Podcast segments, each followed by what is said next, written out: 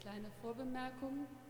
Wer die Gott und ich Texte noch nie gehört hat, wird an einer Stelle vielleicht ein bisschen irritiert sein. Das ist die Stelle, an der Gott Altbier trinkt. Ich war genauso irritiert, als Gott zum ersten Mal vor meiner Tür stand mit einem Sixpack Altbier unterm Arm. Hab ihn deswegen, habe ich Gott später mal gefragt, warum eigentlich Altbier? An dieser Stelle hat Gott gelacht und hat gesagt, das ist jetzt ziemlich Level 1. Ich bin doch vom Niederrhein wie du. Mehr an Erklärung gibt es da wohl nicht. Soweit die Vorbemerkung. Wo bist du denn am liebsten? fragt Gott. Es ist Freitagnachmittag. Ich habe Gott gerade vom Bus abgeholt und jetzt stehen wir am Elisenbrunnen und sind unschlüssig, wo wir hingehen wollen. Also am liebsten, sag ich, fahre ich mit dem Fahrrad den Boxgraben runter. Außer dienstags morgens. Dann steht da immer das Müllauto auf dem Radweg rum. Ich liebe den Kick, schneller als die Autos zu sein. Hui, sagt Gott, hast du auch was weniger Actionreiches im Angebot? Auf dem Lusberg bin ich auch gern, sag ich. Und dann ist da natürlich noch St. Fuilan. Der Mönch, fragt Gott, Nein, die Kirche, sag ich. Komm, wir gehen hin. Ist ja nicht weit. Fürchtet euch nicht, liest Gott im Gehen das Banner am Turm vor, meine Rede. Im Reingehen stolpert Gott ein bisschen in der Drehtür. Heil innen angekommen, guckt Gott sich um. Gottes Blick folgt den Pfeilern zur Decke. Wow, sagt Gott, da haben sich aber Leute was getraut. Ja, sag ich, sie war ganz zerstört. Und sie haben sie so wieder aufgebaut, dass man es sieht. Ich schaue zu Gott rüber. Oh Gott, sag ich, du weinst ja. Gott nickt und wischt sich mit dem Ärmel über die Wange. Die vielen Menschen, sagt Gott mit erstickter Stimme, die vielen, vielen Menschen. Es ist doch nicht deine Schuld, sag ich. Du hast den Krieg nicht angefangen und die Bomben nicht geworfen und alle können wissen, dass du dagegen bist, so wie du deinen Jutebeutel immer mit dir rumträgst. Gott wirft einen skeptischen Blick auf die Tasche, auf der mit bunten Buchstaben keine Gewalt steht. Es sind doch die Menschen, die das alles tun, sag ich. Fang nicht an, mich entschuldigen zu wollen, sagt Gott. Immerhin bin ich Gott, nicht du. Ja und? frag ich. Ich könnte dem jederzeit ein Ende machen, sagt Gott. Ich muss nur einen Augenblick loslassen und alles würde ins Nichts fallen. Aber das bringe ich nicht. Warum nicht, frage ich. Weil es nur Liebe gibt, wenn es Leben gibt, sagt Gott. Wir schweigen lange. Komm, sagt Gott schließlich, wir zünden noch ein Kerzchen an. Du auch, frage ich. Warum nicht, sagt Gott. Ist wie ein Knoten im Taschentuch. Und wo bist du am liebsten, wenn du hier bist, frage ich Gott, als wir wieder draußen vor den Stufen stehen. Ach, sagt Gott, ich bin ganz gern in der Servierstube. Da gibt es immer ein gutes Frühstück und schön heißen Kaffee. Ja, ich weiß, sag ich, vor dem ersten Kaffee Klappe halten. Ganz genau, sagt Gott. Und überhaupt, sagt Gott, bin ich gern bei den Schwestern immer schon. Das war eine meiner besten Zeiten, als Franziska der Schrecken der Aachener Oberschicht war. Wusstest du, dass der Domherr, der ihr jedes Jahr im Auftrag ihres Taufpaten was Wertvolles für die Aussteuer schenken sollte, damit aufgehört hat, als rauskam, dass Franziska das ganze Zeug für die Armen verscherbelt hatten? Ja, sag ich. Ich habe tagelang gelacht, sagt Gott. Tolle Frau. Gott kichert und geht vor Richtung Dom. An der Magnolie bleibt Gott stehen, greift nach einem Zweig und streichelt über die Knospen. Ich freue mich schon drauf, wenn sie wieder blüht, sagt Gott. Du kennst doch jede Blüte schon, sag ich. Ja, sagt Gott, jede mögliche. Aber es ist trotzdem immer wieder toll zu sehen, wie das Leben explodiert. Für dich auch, frag ich. Klar, sagt Gott, wie schön, dass die hier steht. Wenigstens dicht neben meiner Kirche, wenn schon nicht innen drin. Innen drin würde sie wohl eingehen, sag ich. Genau das ist das Problem, sagt Gott. Das ist ein bisschen unfair, sag ich. Leute haben dir schon immer gern Häuser gebaut. Ja, witzig, oder? fragt Gott. Hast du denn schon mal die ganzen Innenarchitekturratschläge in der Bibel gelesen? frag ich. Es war nur ein kleiner Tempel, verglichen mit den Protzbauten rundum, sagt Gott und wird ein bisschen rot. Und eure Kirchen heute sind eh nicht danach gebaut, sondern nach antiken Shopping-Malls. Markthallen meinst du, sag ich. Ist doch das Gleiche, sagt Gott. Aber der Dom nicht, sag ich. Stimmt, sagt Gott, irgendwie auch nett, die viele Mühe. Und dass Leute an mich denken. Findest du das etwa unnötig, frag ich. Ach nein, sagt Gott, wenn's hilft. Es ist ein Zeichen, dass Leute nicht ohne dich leben wollen, sag ich. Dein Wort in mein Ohr, sagt Gott. Es sind doch deine Häuser, sag ich, da bist du schon auch irgendwie zuständig. Es war eure Idee, sagt Gott. Aber es wäre halt auf Dauer auch unhöflich gewesen, immer auf einem Zelt zu bestehen. Findest du es denn nicht auch ein bisschen angenehm, bei uns sesshaft zu sein, frag ich. Ist dir schon mal aufgefallen, fragt Gott zurück, dass es dabei ganz oft darum geht, heilige Bereiche abzustecken? Nicht jeder darf überall hin. Besondere Bereiche für dich, sag ich. Oder für euch, sagt Gott, beziehungsweise nur für ein paar von euch. Naja, du kennst uns doch, sag ich. Wir verwechseln das öfter mal. Oh ja, sagt Gott. So hatte ich das eigentlich nicht gemeint, als ich wollte, dass ihr mir ähnlich seid. Komm, wir gehen kurz zu dir rauf, sagt Gott. Ich hab Durst. In meiner Küche angekommen, holt Gott sich wie immer ein Alt aus dem Kühlschrank und setzt sich auf den Küchentisch.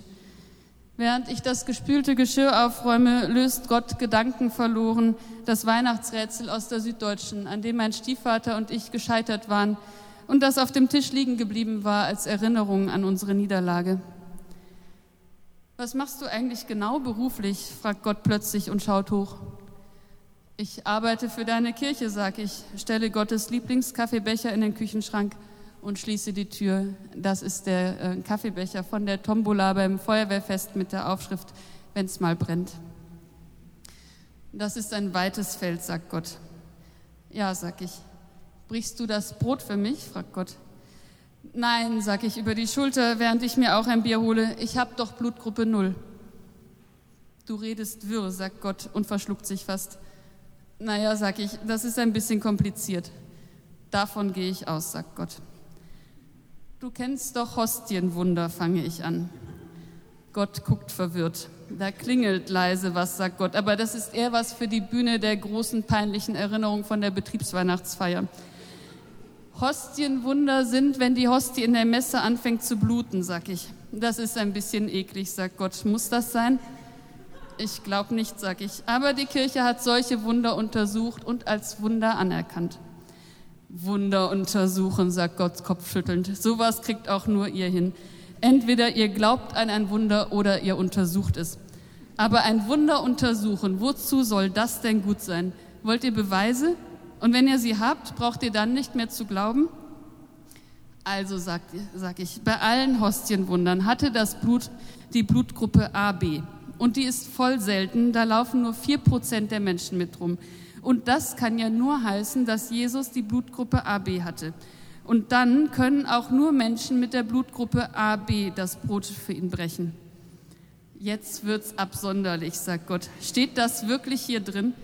Gott zieht einen Katechismus aus dem Jutebeutel neben sich und beginnt fahrig darin zu blättern. Nein, nein, sag ich. Boah, echt mal, sagt Gott. Steckt den Katechismus schnell wieder weg und greift stattdessen wieder nach dem Alt mir so einen Schreck einzujagen. Du hast mich echt voll hochgenommen, was? Nicht ganz, sag ich. Die Blutgruppe muss nicht stimmen, aber der Chromosomensatz. Menschen mit zwei X-Chromosomen dürfen nicht Priester sein. Nur die mit XY, weil Jesus auch XY hatte und ich habe nun mal zwei X. Ich habe das dumpfe Gefühl, sagt Gott, dass dieses Argument weniger zwingend wäre, wenn ich mit zwei X Mensch geworden wäre. Warum bist du nicht, frag ich. Heimatland, sagt Gott. Mensch werden ist kompliziert genug und irgendwer meckert hinterher immer. Das mag sein, sag ich. Chromosomensätze, grummelt Gott vor sich hin. Das ist doch alles völlig abgespaced. Es ist ja wohl deine Kirche, sag ich. Hmpf, sagt Gott. Also das ist nun aber auch echt ein Treppenwitz der Weltgeschichte, sag ich. Warum genau hast du noch einmal eine Kirche haben wollen, wenn sie dann nicht so aussieht, wie du sie gerne hättest Und warum wollten deine Leute nochmal ausgerechnet dich als Gott, wenn du dann gar nicht so bist, wie sie es eigentlich gerne hätten? Ach, du weißt doch, wie das ist, seufzt Gott. Irgendwann kommt man aus so einer Nummer nicht mehr raus. Ich gucke. Ja, du hast ja recht, sagt Gott widerstrebend. Ich habe da wohl ein bisschen was schleifen lassen. Aber echt mal, da muss man auch erst mal drauf kommen, dass es für die eigenen Leute so dermaßen wichtig sein kann, ob jemand im Stehen oder im Sitzen pinkelt. Das ist mir doch so dermaßen egal. Du musst ja auch nicht das Klo putzen, sag ich. Gott bekommt einen Hustenanfall. Habt ihr sonst nichts zu tun, fragt Gott. Ihr seid echt irre. Warum hast du dich denn nicht ein bisschen mehr gekümmert, frage ich. Ich dachte halt, ihr seid selber groß, sagt Gott, und ihr kriegt das schon hin. Offenbar nicht, sag ich. Du wolltest ja auch, dass wir niemanden Vater nennen. Und was, was ist? Habetes Papam, sagt Gott, ihr habt einen Papstpapa. Wow, du kannst ja noch Latein, sag ich. Ja, lange nicht mehr benutzt, aber das ist wie Fahrradfahren, das verlernt man nicht, sagt Gott. Und außerdem, sagt Gott, holt sich ein neues Alt und setzt sich wieder auf den Tisch. Beschwer dich nicht immer darüber, dass ich euch machen lasse, du Randale-Semmel. Du könntest auch nicht tun und lassen, was du willst, wenn ich das anders handhaben würde. Prost. Prost, sag ich. Was denn zum Beispiel? Du könntest nicht freiwillig an mich glauben, sagt Gott. Du könntest weder gut noch böse handeln. Eigentlich könntest du gar nichts selber, sondern würdest nur das tun, was ich durch dich tue meine leere Bierflasche durch eine neue ersetzen zum Beispiel. Also sei lieber froh, sonst könntest du nicht mal mit mir reden. Würdest du dann Selbstgespräche führen, frage ich. Vermutlich, sagt Gott, hab's nicht ausprobiert.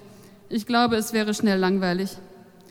Also bitte, sag ich, kein Grund, Dankbarkeit einzufordern. Das ist ja wohl für dich wichtiger als für mich.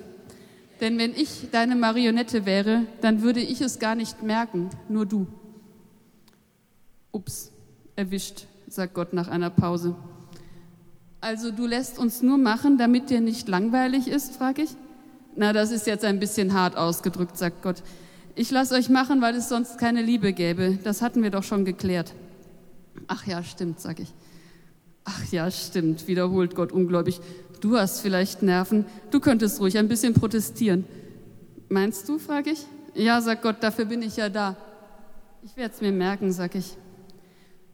Trotzdem finde ich es ein bisschen schade, dass so viele meiner Leute das Brot nicht für mich brechen dürfen, sagt Gott.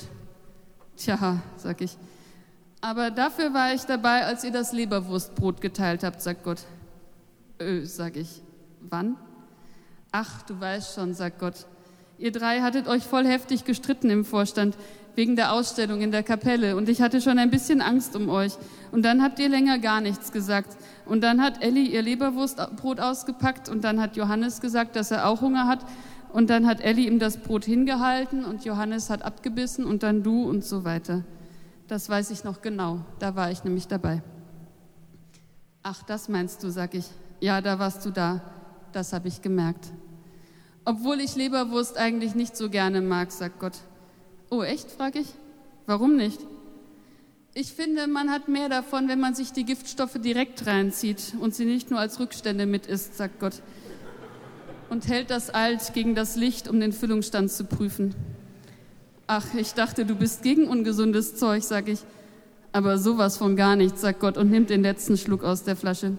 Ich finde es im Gegenteil immer wieder faszinierend, dass ihr, wenn ihr sagt, ihr hättet gesündigt, meistens meint, dass ihr ein Stück Kuchen gegessen habt. Es gibt wirklich Schlimmeres. Komm, Gott, sag ich, lass uns noch eine Runde rausgehen. Wir könnten. Ich breche im Satz ab. Oh Gott, sag ich, was hast du? Gott schüttelt sich und kehrt mit dem Blick in die Küche zurück. Ich musste nur gerade daran denken, was es alles Schlimmeres gibt, sagt Gott. Ich würde ja gern alles gut sagen, aber das wäre leider nicht zutreffend. Gott springt vom Tisch. Ich brauche frische Luft. Gott nimmt immer zwei Stufen auf einmal im Treppenhaus. Du, Gott, sage ich außer Atem, als ich aufgeholt habe, du hast doch gesagt, dass du dem jederzeit ein Ende machen könntest. Ja, sagt Gott und macht weiter Riesenschritte. Aber du tust es nicht, sag ich im Hinterherlaufen, wegen der Liebe. So ist es, sagt Gott. Gratuliere zum Lernfortschritt. Glaubst du, das wiegt alles auf, frag ich. Zu glauben ist ja wohl deine Sache, sagt Gott und wird langsamer. Wie viel Liebe braucht es denn, um Syrien aufzuwiegen, frage ich. Gott bleibt stehen und sagt nichts. Hast du mal probiert, Liebe zu wiegen? Fragt Gott nach einer Weile. Nee, wie auch, sag ich. Du würdest dich schon an einer einzigen brutal verheben, sagt Gott. Warum ist das dann alles so kompliziert, frage ich. Gott schweigt wieder. Der Haken ist, dass Liebe den Schmerz nicht wegnimmt, sondern nur noch schärfer macht, sagt Gott schließlich. Ist es das denn dann wert, frage ich. Du fragst zu schnell, sagt Gott und geht weiter. Aber ich schätze, das hängt von euch ab. Immerhin probieren es meine Leute immer wieder, sagt Gott, und geht einen Bogen, um dem Hochzeitspaar nicht in den Weg zu laufen, das gerade Fotos im Elisengarten macht. Herzlichen Glückwunsch, ruft Gott und winkt rüber. Ehe für alle also, frag ich. Ach, sagt Gott, die Welt ist voller Liebe, die ungesagt bleibt. Wirklich, frag ich. Und woran merkt man sie dann? Na, was ist denn Liebe für dich? fragt Gott zurück. Oh, sag ich, Liebe ist ein großes Wort. Ja, sagt Gott. Und Hochzeitsoutfit und Fotos im Elisengarten sind auch nur eine Möglichkeit unter vielen. Ich dachte, du wärst für Verbindlichkeit, sag ich. Bin ich ja auch, sagt Gott. Aber, frag ich. Kein Aber, sagt Gott. Höchstens, dass du zur Kenntnis nehmen könntest, dass Liebe noch ein paar mehr Formen annehmen kann und dass es nicht immer nötig ist, irgendetwas daraus zu machen. Wie meinst du das, frage ich. Die Liebe schweigt eben oft, sagt Gott. Du solltest ihr Schweigen nur nicht mit ihrer Abwesenheit verwechseln. Wie liebst du denn, frage ich. Diese Frage beantworte ich dir besser nicht, sagt Gott. Ich will mich schließlich noch ein bisschen mit dir unterhalten können, und da wäre es ungünstig, wenn ich dir mit einer Antwort den Trip deines Lebens verschaffen würde. Huch, sage ich, so sehr. Noch viel mehr, sagt Gott. Aber für uns, sage ich, ist das halt manchmal schwierig, die Sache mit der Liebe auf die Kette zu kriegen. Gott wendet sich um und streicht mir kurz über die Wange. Ich bin sicher, das wird schon, sagt Gott leise und mit normaler Stimme im Weitergehen. Das ist eigentlich auch ziemlich Level 1. Es soll sogar Leute geben, die herausgefunden haben, dass es auf der Welt noch was Interessanteres gibt als Sex.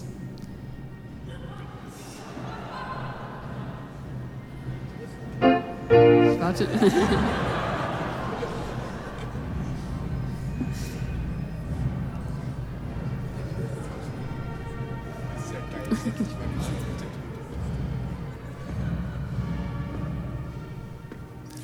Interessanter als Sex, damit meinst du wohl dich, sag ich. Oder Käfer, sagt Gott. Wenn du von der Vielfalt der Arten darauf schließen würdest, wie spannend ich dir jeweils finde, dann müsstest du dich an den Gedanken gewöhnen, dass ich mit Käfern deutlich mehr anfangen kann als mit Menschen. Du Gott, sag ich, weißt du, was ich nicht verstehe? Sag an, sagt Gott. Warum kennst du jeden Käfer, aber bei uns musst du fragen, frag ich. Wie fragen, sagt Gott. Na, wie das bei uns in der Kirche ist und so, sag ich. Das könntest du doch auch wissen, sogar vorher. Schon, sagt Gott, aber ich lass euch eben machen. Das ist anscheinend wirklich schwer zu verstehen. Und Käfer haben halt auch viel weniger Pläne als ihr. Du meinst, wir sind für dich so kompliziert wie du für uns, frag ich. Nur fast, sagt Gott, nur fast. Könntest du dich nicht ein bisschen mehr erklären, frage ich.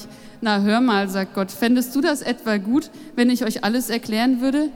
Ja, nicht alles, sag ich, nur dich. Na, du bist mir ein Herzchen, sagt Gott. Außerdem, warum reden wir nicht mal über was anderes? Worüber möchtest du denn reden, frag ich. Wie wär's mit dem Higgs-Boson, fragt Gott. Das Gottesteilchen, sag ich. Ja, sagt Gott, ich fand es sehr schmeichelhaft, dass ihr es so genannt habt, auch wenn genau genommen alle Teilchen meine Teilchen sind. Puh, sage ich. Also ich hab's eigentlich eher mit Teilchen vom Nobis als mit Teilchen Physik. Na, dann wird es aber mal Zeit, sagt Gott. Die Welt ist so groß und es gibt so viel zu entdecken. Aber ich, sag ich, ich habe halt Theologie studiert, weil ich wissen wollte, was diese Welt im Innersten zusammenhält und das bist nun mal du. Das stimmt, sagt Gott. Aber, frag ich, aber den Rest musst du schon selbst herausfinden, sagt Gott. Ach Gott, sag ich, ich verstehe dich nicht. Aber du darfst mir gern ein Rätsel bleiben. Na dann ist ja gut, sagt Gott. Du bist mir kein Rätsel, aber ich mag dich trotzdem. Und jetzt los, Hoppi Hoppi, wir werden erwartet. Ich wünschte manchmal, du würdest mir Bescheid sagen, wenn du Termine für mich machst, sag ich. Hab ich ja gar nicht, sagt Gott, das ist doch dein Termin. Du bist damit dran, Geschichten von mir zu erzählen. Ich setz mich einfach irgendwo in die Bank und bleib inkognito wie immer. Bis später. Hab ich dir eigentlich schon mal gesagt, frag ich, dass ich es immer großartig finde, wenn du und ich das Gleiche vorhaben. Bis später und Amen.